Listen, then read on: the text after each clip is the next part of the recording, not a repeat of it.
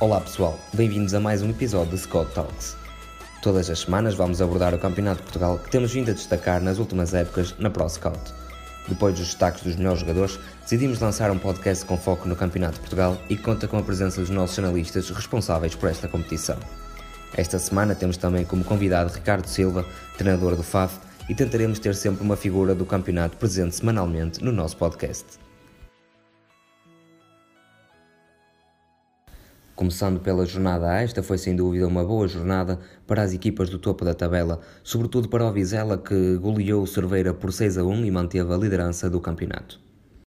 Na jornada 9 da Série A do Campeonato de Portugal, o maior destaque vai para a vitória expressiva do Maria da Fonte sobre Montalegre, 4 golos sem resposta para a equipa da casa. Este resultado foi uma repetição do que se verificou na última jornada da época passada, onde os homens da Pova de Lanhoso também bateram Montalegre por 4-0. Com esta derrota, os visitantes distam já uns sensíveis 4 pontos nos lugares de playoff e caíram para o sétimo lugar da tabela, tendo agora os mesmos pontos do Maria da Fonte, que é sexto. Impávido e sereno na frente da Série A, continua o Vizela, que derrotou de forma copiosa o Cerveira por 6-1. Com este resultado, continua a ter 4 pontos de vantagem para o Merlinense, que ganhou em Mirandela com um solitário golo do extremo Jorginho. As duas equipas do distrito de Braga também estão separadas por 4 pontos. A perseguir estas duas equipas, para além do já referido Maria da Fonte, estão outras três equipas do Distrito Braga, que tiveram sortes diferentes nesta jornada. O Braga B recebeu e venceu o Bragança por 2-0. Um gol do jovem médio Eduardo Soares, também conhecido como Churle, precedeu o décimo golo de Gonçalo Gregório na Série A, na transformação de uma grande penalidade. É o primeiro jogador em qualquer uma das quatro séries do Campeonato de Portugal a atingir esta marca. O FAF voltou aos triunfos, 3-1 na recepção à União da Madeira e agora soma 17 pontos, estando a 2 do Braga B e a 3 do segundo lugar de acesso ao play-off. Os madeirenses, com este resultado, regressam aos lugares de descida, sendo a defesa mais batida da prova, a par com o Cerveira. Com os mesmos 17 pontos do FAF, encontra-se agora o Vitória B, após um certamente frustrante empate frente à AD Oliveirense. Os forasteiros estão nos lugares de descida desde o início da época e por lá continuam após esta jornada. Quem também está nos lugares de descida desde a primeira jornada é o Chaves Satélite. A segunda equipa flaviense somou o terceiro ponto na prova com um empate a 1 na deslocação ao campo do berço. Este resultado não permite que deixem de ser o último classificado da tabela. Na Série B, a jornada 9 trouxe-nos muitos golos. O Arouca venceu o Leicester por 3 a 0 e manteve a liderança. O Espinho foi até a Gaia vencer o Valadares também por 3 a 0 e ainda um destaque para a vitória do Gondomar diante do Pedras Roubras por 4-3. Relativamente ao rescaldo da jornada passada da Série B, acabaram por se manter inalterados os dois primeiros lugares, uh, tendo-se assistido a duas vitórias convincentes da parte do líder Arouca e do, do perseguidor mais direto, Lusitânia de Lourosa, que, que mantêm assim os seus lugares. O líder Arouca venceu convincentemente o Leicester por 3-0 no jogo em que os arauquenses acabaram por não dar hipótese à, à equipa visitante. Os três golos apareceram num, num, intervalo de pouco mais de 15 minutos no início da segunda parte, com Fábio Fortes, um jogador que, que nós já tínhamos falado no podcast que fizemos na pré-temporada, a sobressair-se mais uma vez dos demais, visando e aumentando os golos na sua conta pessoal para 6 nos nove jogos que disputou até agora do lado de Leicester, a equipa fez provavelmente um dos piores jogos da temporada, fazendo apenas uns mísseis dois remates durante os 90 minutos, tendo tido um, um, jogo globalmente bastante pobre de ideias, nunca, nunca conseguindo causar verdadeiro perigo ao Arouca uh, e nunca se conseguindo infiltrar num, num meio campo bastante povoado em que, em que a equipa arauquense apostou o Lessa vem assim numa. Dá, dá, assim continuidade a uma fase menos boa na, na temporada e aumenta para 4 jogos os, os, os, jogos seguidos onde não consegue vencer. O Lourosa teve um jogo mais tranquilo em casa frente ao ginásio de Castelo Rodrigo, tendo goleado por 4 bolas a uma, marcando 2 golos em cada parte. Uh, o segundo classificado da tabela classificativa não deu assim grandes hipóteses aos visitantes que conseguiram apontar o, o tento de honra o queiro do pano e que, e que objetivamente uh, assistimos a um encontro entre duas equipas que, que têm objetivos bastante diferentes. O Lourosa lutando pelo, pelos lugares da frente e o ginásio tentando, tentando fugir aos lugares perigosos.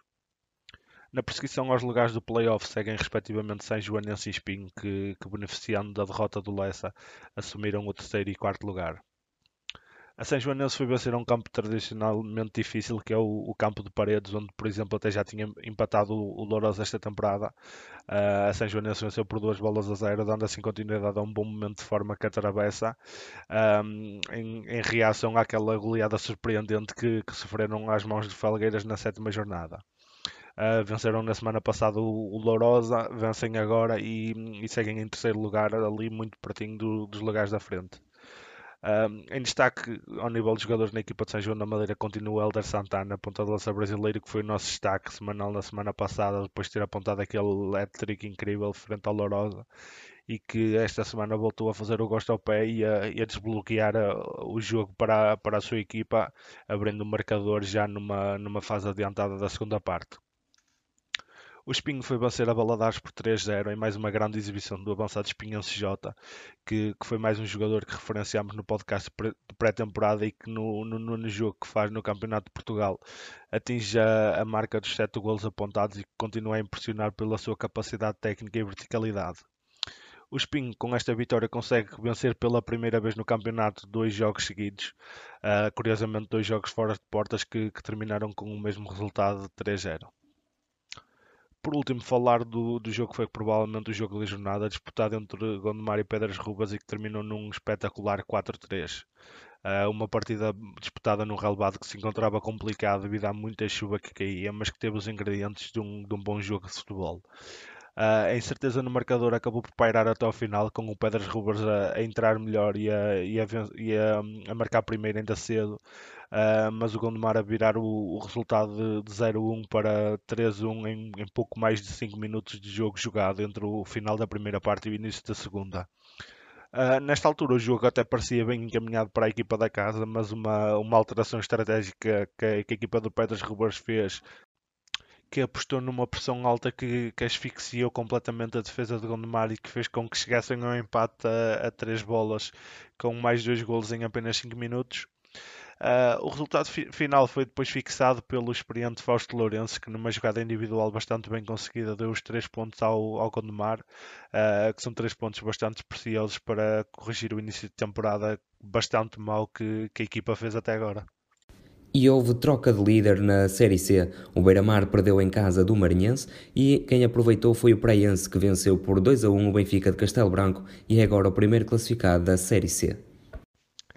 Relativamente ao rescaldo da, da jornada passada da Série C, continuamos a assistir à, à chamada maldição do, do primeiro lugar, onde o líder, depois de, de, assumir a posição cimeira da tabela classificativa, acaba por, eh, por tropeçar e, consequentemente, perder logo de seguida o, o primeiro lugar. O anterior líder Beira-Mar acabou por, por sofrer deste mesmo mal, perdendo por, por 4-3 frente ao Marinhense num resultado que por si só já é surpreendente, mas que, que, a marcha do marcador acaba por ainda causar mais surpresa, uma vez que o Beira-Mar vencia por 2-0 aos 32 minutos da primeira parte e o Marinhense operou a, a incrível reviravolta para 4-2, finalizando o resultado depois o Beira-Mar já perto do, do final do jogo. Uh, a equipa aveirense acabou por ter mais bola, mais remates e mais ataques, mas a equipa da casa foi mais expedita a chegar à baliza contrária e fez por merecer esta pequena surpresa. Uh, com este resultado, o Beira-Mar sofre assim a primeira derrota, no campeonato e desce para o, o segundo lugar. O maior beneficiado da derrota do Beira-Mar acabou por ser o Praense, que, que, mais uma vez mostrou que será muito difícil passar na Praia da Vitória, um, com uma daquelas vitórias que, que arrancou literalmente a ferros. Uh, no jogo frente ao Benfica de Castelo Branco, em que, que, neste caso a equipa visitante entrou melhor e acabou até por, por se adiantar no marcador na, na fase inicial do jogo, um, depois sofreu o empate mais ou menos a meio da primeira parte uh, e o restante desenrolar do jogo acabou por, por ter sempre mais praense, apesar do jogo ter, ter sido mais ou menos morno.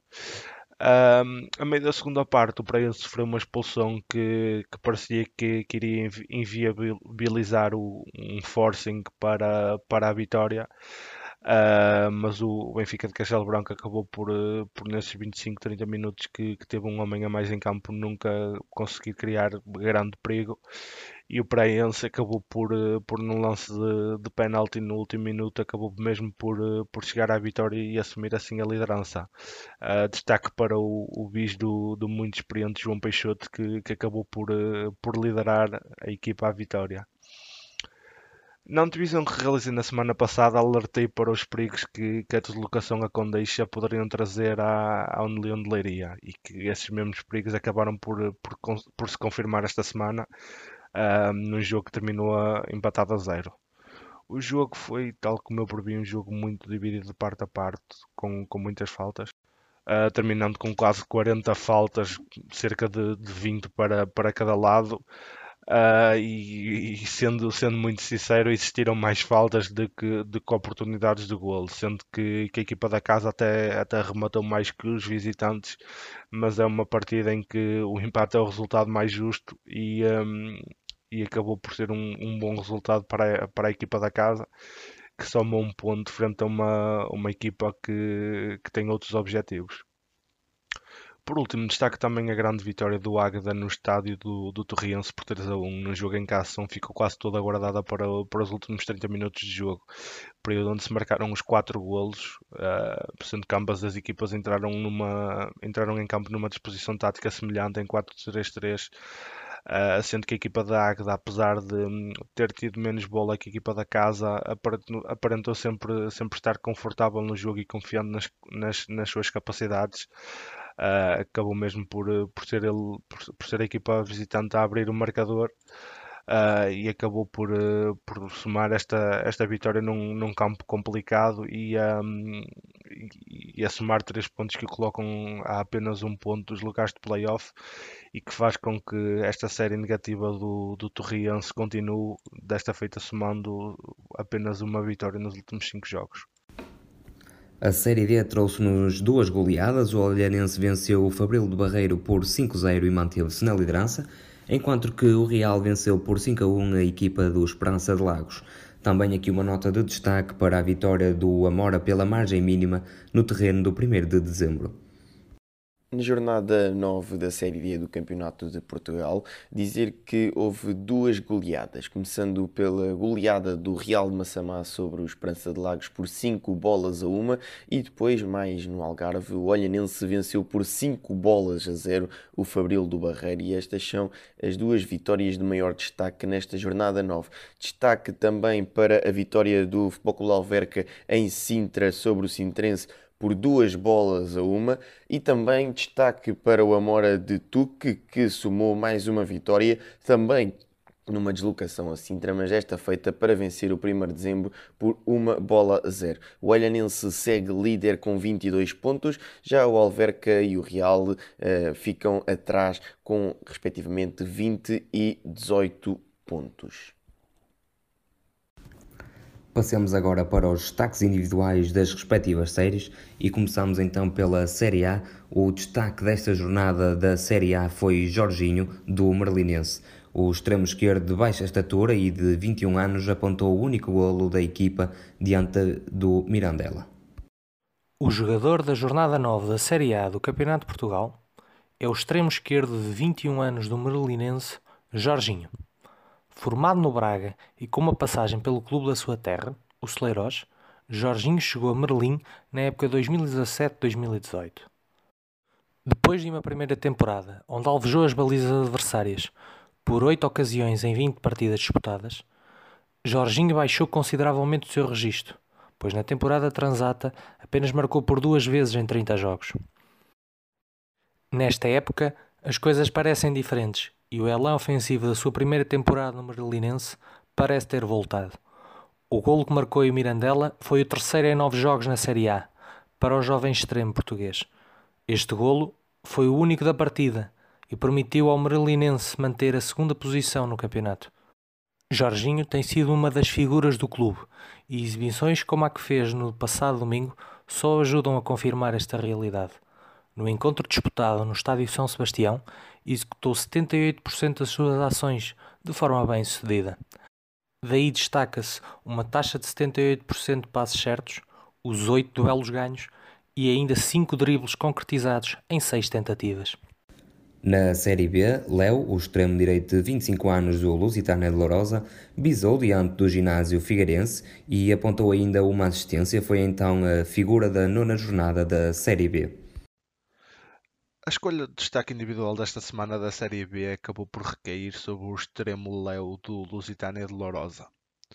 Num jogo em que a sua equipa venceu tranquilamente por 4-1 a jogar em casa, este extremo de 25 anos foi um dos motores do, do jogo ofensivo de Lourosa, uh, apontando dois golos, assistindo para outro e, mais do que isso, sendo um dos jogadores mais requisitados da, da sua equipa, terminando o jogo com, com 98 ações tentadas durante a partida e uma taxa de acerto de 76%, que, que, para a posição onde atua é bastante positiva, sendo, sendo uma, a posição de extremo uma, uma posição de normalmente de alto risco e que, que normalmente está mais propensa a, ações não tão bem sucedidas, por assim dizer.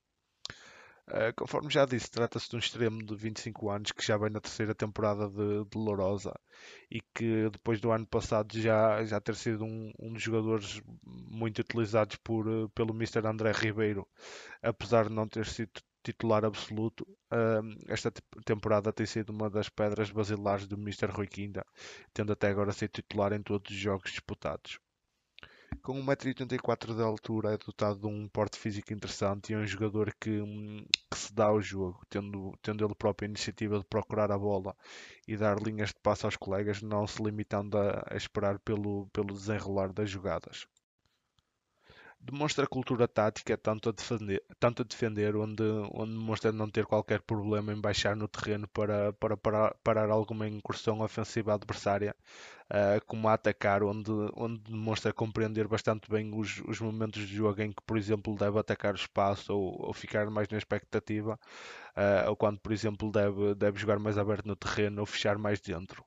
Uh, esta é característica para quem assistiu ao jogo uh, conseguiu facilmente compreender que, que, ficou bem marcada nos dois golos que, que, apontou em dois lances que acabam até por ser semelhantes em que, em que ele aparece duas vezes muito bem no, no coração da área adversária e fuzila por duas vezes as redes adversárias, uma com o, o pé direito e outra com o, o pé esquerdo.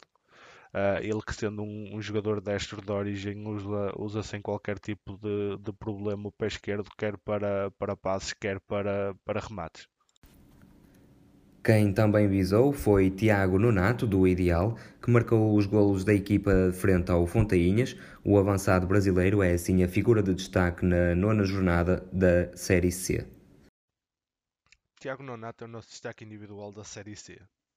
No jogo em que a equipa açoriana do Ideal bateu por 2-0 Fontinhas, uh, este avançado brasileiro visou e colocou no marcador o maior domínio da sua equipa, dando assim a primeira vitória à equipa da casa uh, desde a quarta jornada.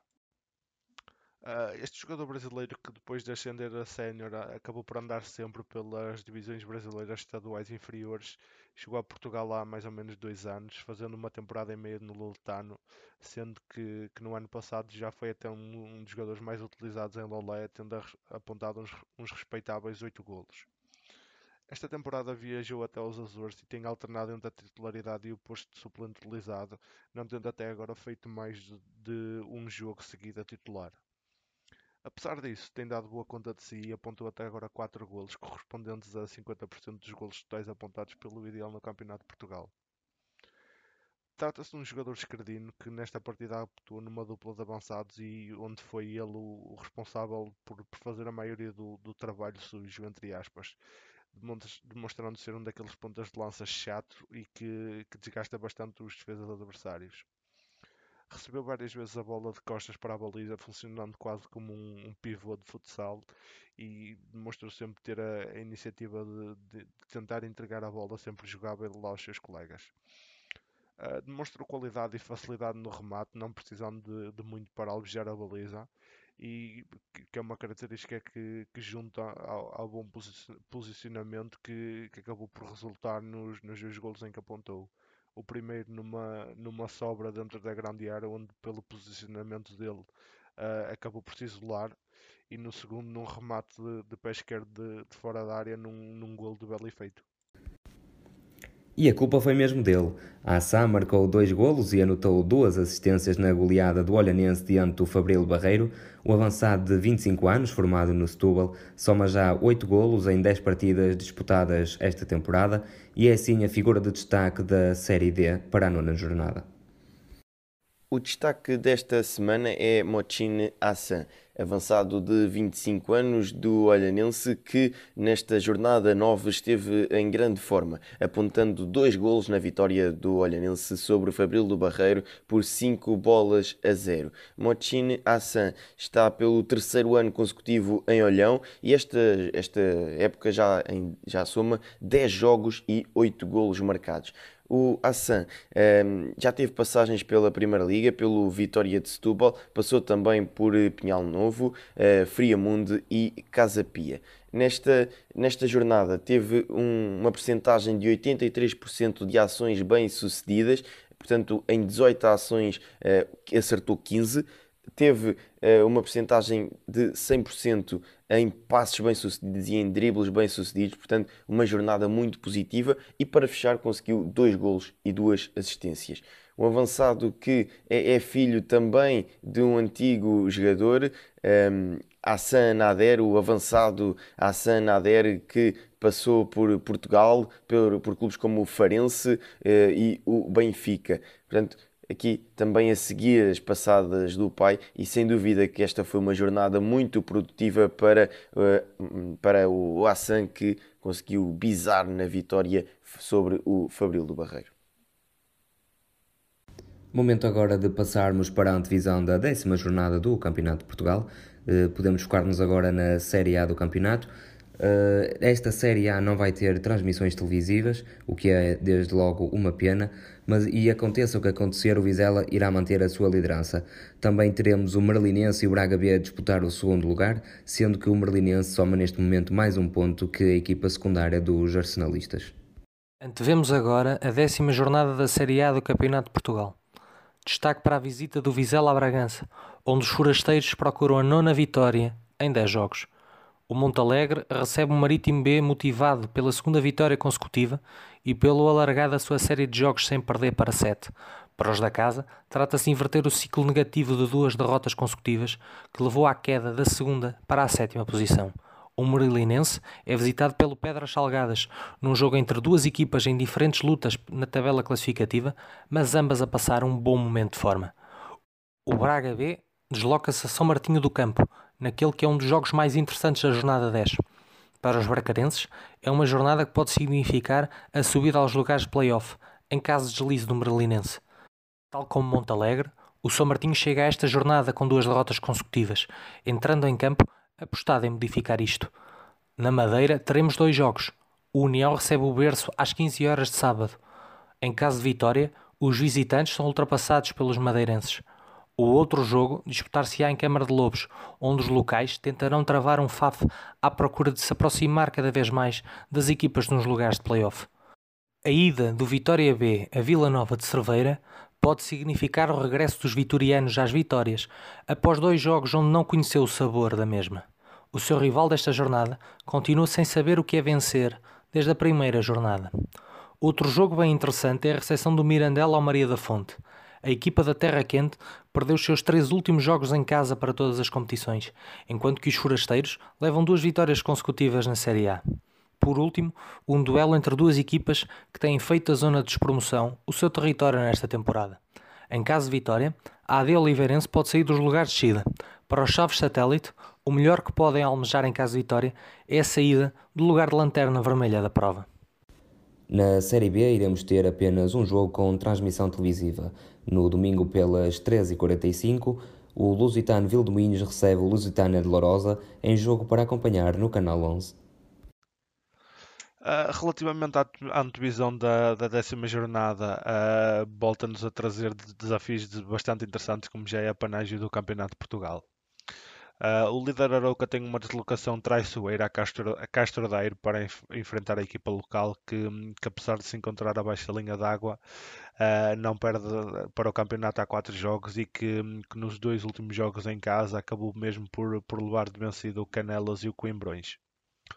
Uh, da parte do Lusitânia de Lourosa, que segue em segundo lugar, uh, terá uma deslocação muito difícil a Viseu para, para defrontar o Lusitano de Vildemoinhos, uh, uma deslocação que é, que é tradicionalmente difícil. Uh, o Lusitano, apesar deste ano até já ter igualado o número de derrotas em casa que teve no, no ano passado no campeonato todo, vem em crescendo. Uh, depois de ter entrado no campeonato com duas derrotas nos três primeiros jogos, chega agora com quatro vitórias, um empate e uma derrota nos últimos seis jogos. Um, o Lourosa querendo continuar na perseguição ao líder, quererá vencer num, num estádio no ano passado não foi além de um, de um empate a zero. Uh, este jogo também como sendo de, de, de cartaz terá transmissão no canal 11 um, domingo pelas 13h45. Uh, expectativa também para a recepção do Espinhão Marante, uh, uma vez que do lado espinhense teremos, ficamos na expectativa para, para verificar se conseguem ir para o terceiro jogo seguido a vencer. Uh, desta feita frente a um Amarante que, que depois de ter sido uma, uma das piores equipas de entrada do campeonato com 5 derrotas e um empate uh, nos primeiros 6 jogos, não perde há 3 jogos uh, e conseguiu mesmo até sair da, da zona perigosa com, com duas vitórias e um empate. Será um jogo interessante de seguir pela, neste caso pelo percurso das duas equipas. Uh, jogo de emoções fortes será também o, Derby Gaiense entre Canelas e Coimbrões, duas equipas que, que se encontram em, em igualdade na, na tabela classificativa e que hum, o Canelas conhecido pelo, pelo seu jogo aguerrido e, e sendo uma equipa também complicada de, de se levar de vencida em casa e o Coimbrões depois de, hum, de, ter andado até pelos lugares na frente nas, nas primeiras 3, 4 jornadas uh, acabou por, por baixar também um pouco na tabela classificativa mas vem de uma, de uma boa vitória fora frente ao, ao Trofense na última jornada e que, e que faz com que, com que este derby seja também um, um bom jogo de se acompanhar. O Lessa Gondomar será outro jogo interessante em perspectiva, com, com a equipa da casa a estar, como já disse, no, no rescaldo, numa série de quatro jogos sem vencer e, a, e basicamente a querer utilizar este jogo para dar um pontapé na crise e, e se manter colado aos lugares cimeiros. Uh, sendo que depois do, do lado gondomarense, depois de terem ob, obtido a segunda vitória consecutiva no campo, consecutiva não, a segunda vitória no, no campeonato uh, na jornada passada vão, vão querer tentar pontuar num, num campo também difícil para, para abandonarem os lugares perigosos onde, onde se encontram. Uh, este jogo tem uma pequena curiosidade que, que desde o regresso do, do aos campeonatos nacionais na temporada passada, estas duas equipas já se, já se defrontaram por quatro vezes, uh, duas vezes para o Campeonato de Portugal na temporada passada e duas vezes para a Taça, uma vez no ano passado e uma vez este ano, uh, e a vitória nos, nos, quatro jogos sorriu sempre à, à turma do Gondomar. Veremos se esta tendência se mantém depois deste jogo. No que toca à Série D, iremos ter também três transmissões televisivas e em três dias distintos. Comecemos então esta sexta-feira pelas 19 horas o Alverca Real no Canal 11. No sábado e também no Canal 11, como de resto todas as outras transmissões televisivas, o Sintra Football diante do Sintrense pelas 13h30 e por último no domingo às 11 horas da manhã o Amora Pinhal Novense. A jornada 10 será uma jornada bastante interessante na Série D do Campeonato de Portugal. Começando na sexta-feira com o Futebol Clube de Alverca Real de Massamá, segundo e terceiro classificados defrontam-se no Ribatejo.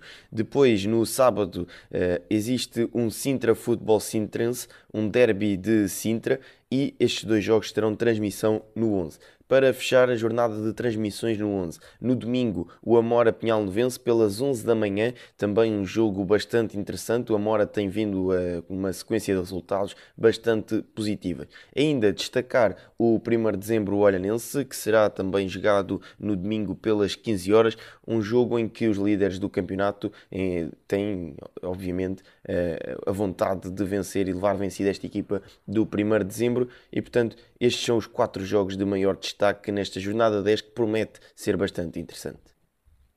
Tempo agora de passar para o nosso segmento de entrevista e como já havia referido no início deste podcast, o nosso convidado para esta semana é Ricardo Silva, o treinador do FAF. Aos 37 anos e depois de duas épocas consecutivas ao serviço do Pedras Salgadas, assumiu o comando técnico do FAF e soma já 7 vitórias em 12 jogos.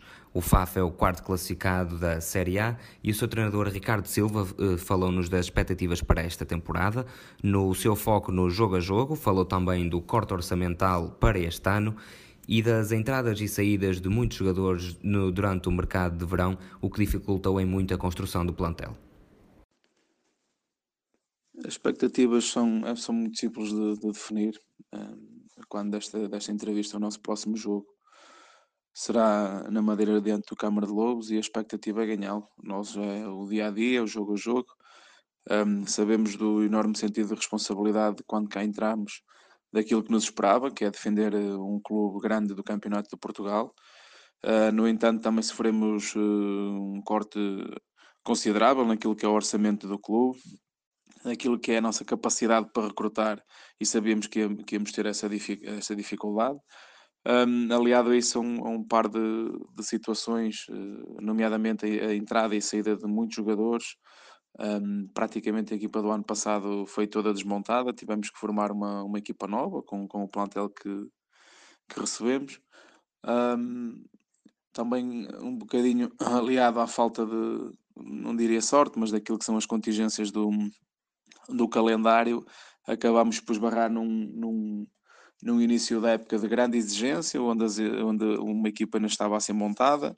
Um, batemos com equipas que já estavam, umas, algumas delas montadas e outras com, com, um enorme, com um enorme valia nos seus quadros, em que mesmo fazendo também uma equipa nova, uh, são jogadores experientes, jogadores já praticamente num estado maturacional uh, diferenciado, uh, o que acabou por, por ter este início da época um, um pouco de, de, turbulência. No entanto, estabilizámos, uh, conseguimos uh, evoluir a nossa, a nossa forma de jogar, conseguimos uh, relacionar os jogadores, porque ligar os jogadores é, é aquilo que é sempre o mais difícil no, nos inícios da época e principalmente quando se, se mete muita gente nova.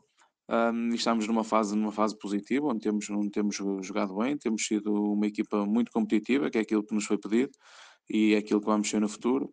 Uh, e agora é olhar em frente e, e, já a Madeira, a Câmara de Lobos, uh, ganhar o próximo jogo.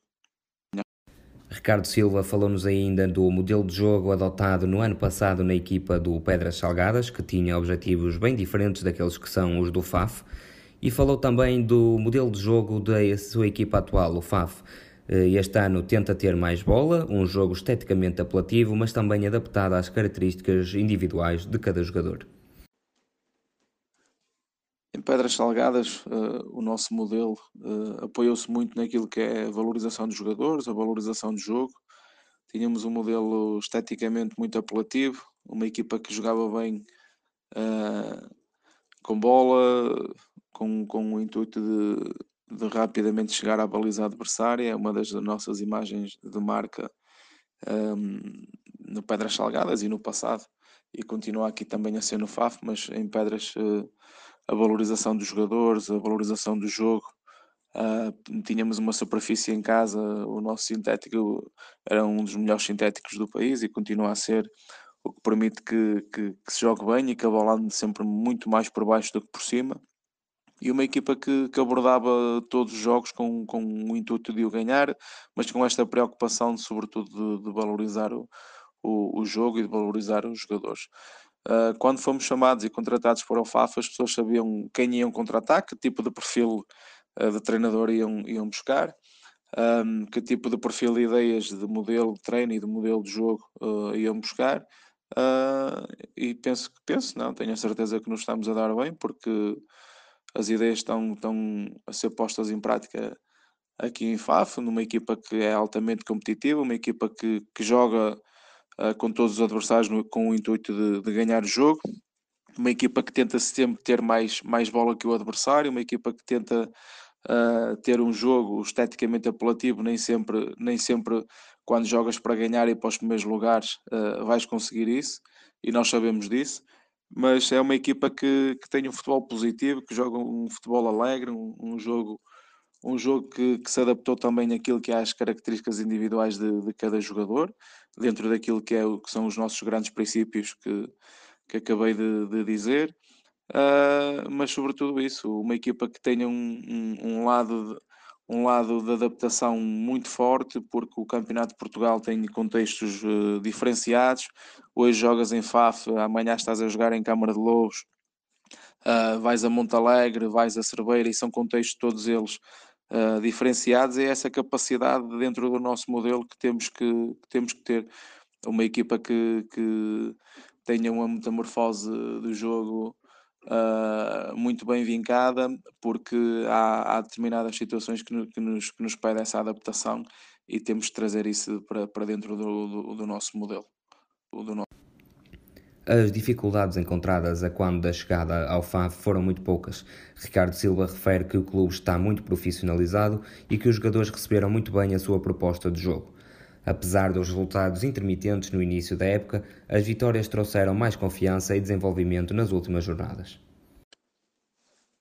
Não tive dificuldade nenhuma quando trabalhas com, com jogadores que, que estão num, num clube onde praticamente somos todos profissionais, uh, ou pelo menos semi-profissionais, ou trabalhamos num contexto profissional, se, se assim quiserem.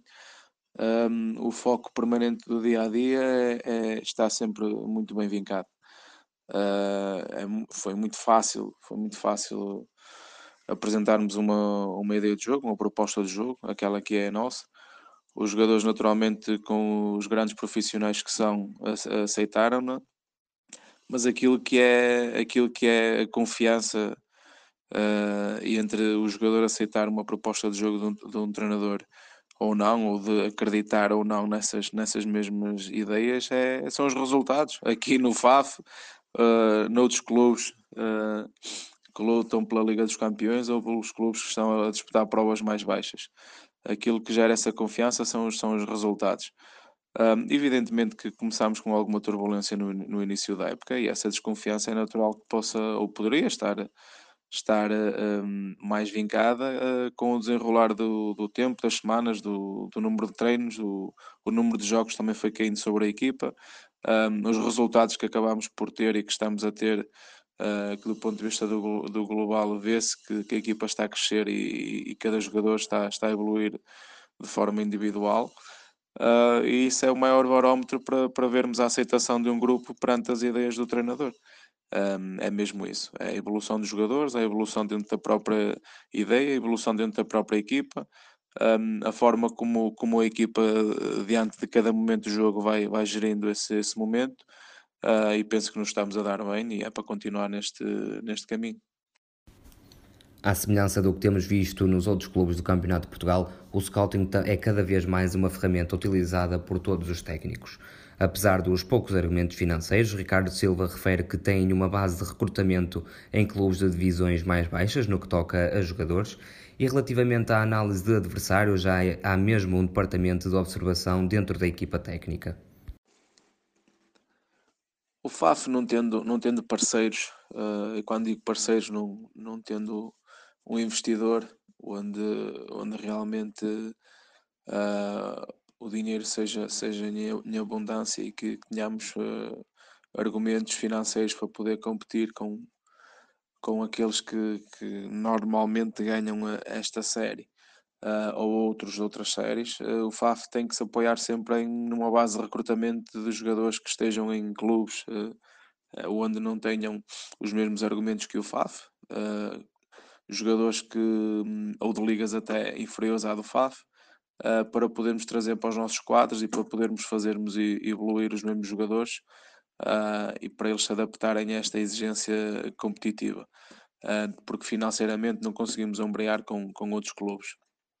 Do ponto de vista da, da observação, eu penso que hoje em dia, uh, mesmo já em Campeonato de Portugal, mas quem quer trabalhar bem e quem quer trabalhar de uma forma séria, é impensável não, não termos um, um, um nosso, não digo departamento de observação, porque nós temos isso dentro da própria equipa técnica, temos um, um elemento, apesar da nossa equipa técnica ser multidisciplinar, mas temos um, um elemento que tem essa função de forma mais vincada, um, que nos faz a análise do, dos adversários e, evidentemente, a nossa, o nosso modelo de treino e a nossa, a nossa preparação para o, para o próximo jogo é fundamental. Hoje em dia, o lado estratégico do jogo é, é decisivo para, para poder ser mais competitivo ao, ao fim de semana. Não quer dizer uh, que seja fundamental para ganhar o jogo. Uh, podes ganhá-lo de, de, maneiras completamente diferentes uh, e há, há, quem, há quem até nem faça essa análise dos adversários e ganhe na mesma. Uh, no entanto, eu penso que uma boa análise do adversário, descobrindo esses pontos fortes e, e, e menos fortes, penso que estamos mais perto de, de conseguirmos um, um, um, bom resultado e é isso que temos feito e vamos continuar a fazer porque acreditamos nesse, nesse tipo de trabalho. Ricardo Silva é mais um dos críticos do atual modelo do Campeonato de Portugal. Contudo, o técnico do FAV sugere também algumas alternativas, como uh, o facto dos campeões das quatro séries subirem de forma direta e descerem quatro equipas da segunda liga, ou então a criação de um mini campeonato na reta final da temporada, com as várias equipas que seguem nos lugares cimeiros das quatro séries. Os moldes competitivos são, são fáceis de, de analisar e penso que é transversal a, a, todos os agentes que participam no mesmo, uh, onde a discórdia é, é permanente. Uh, mas penso que aquilo que gera mais discórdia é evidentemente o playoff uh, para as equipas que acabaram ou aquela que venceu a série uh, e para os dois primeiros classificados. Penso que esta aleatoriedade com o playoff acaba por, por trazer aquilo que foi o, o, o, lado, o lado competitivo de uma fase regular, onde os melhores podem não subir de divisão, e quando digo melhores são aqueles que ganharam a, a própria série. Uh, penso que é aquilo que gera, que gera mais discórdia. Uh, penso que uma das soluções seria, uh, evidentemente, a quatro séries, os campeões subirem de forma direta, descerem quatro equipas de, de segunda liga, ou então fazerem um, um, um mini campeonato na reta final uh, do Campeonato de Portugal uh, para apurarem as duas equipas, as duas equipas, mas de forma mais regular e não a beneficiar por vezes equipas onde não digo o investimento, mas provavelmente as expectativas não eram tão altas Uh, e, e, que beneficiam claramente esta aleatoriedade dentro de um, de um playoff, onde podes, podes correr o risco de num jogo uh, a tua equipa não estar bem uh, e deitar tudo a perder o investimento de uma época e aquilo que foi feito, foi feito para trás. Penso que isso é, é o que realmente gera aqui o maior discórdia entre, entre todos os agentes e, todo, e, e todos os, os, os intervenientes do Campeonato de Portugal. Obrigado por nos terem escutado. Sigam as nossas redes sociais no Facebook, Instagram e Twitter e principalmente o nosso YouTube e o nosso site em www.proscout.pt. Até à próxima!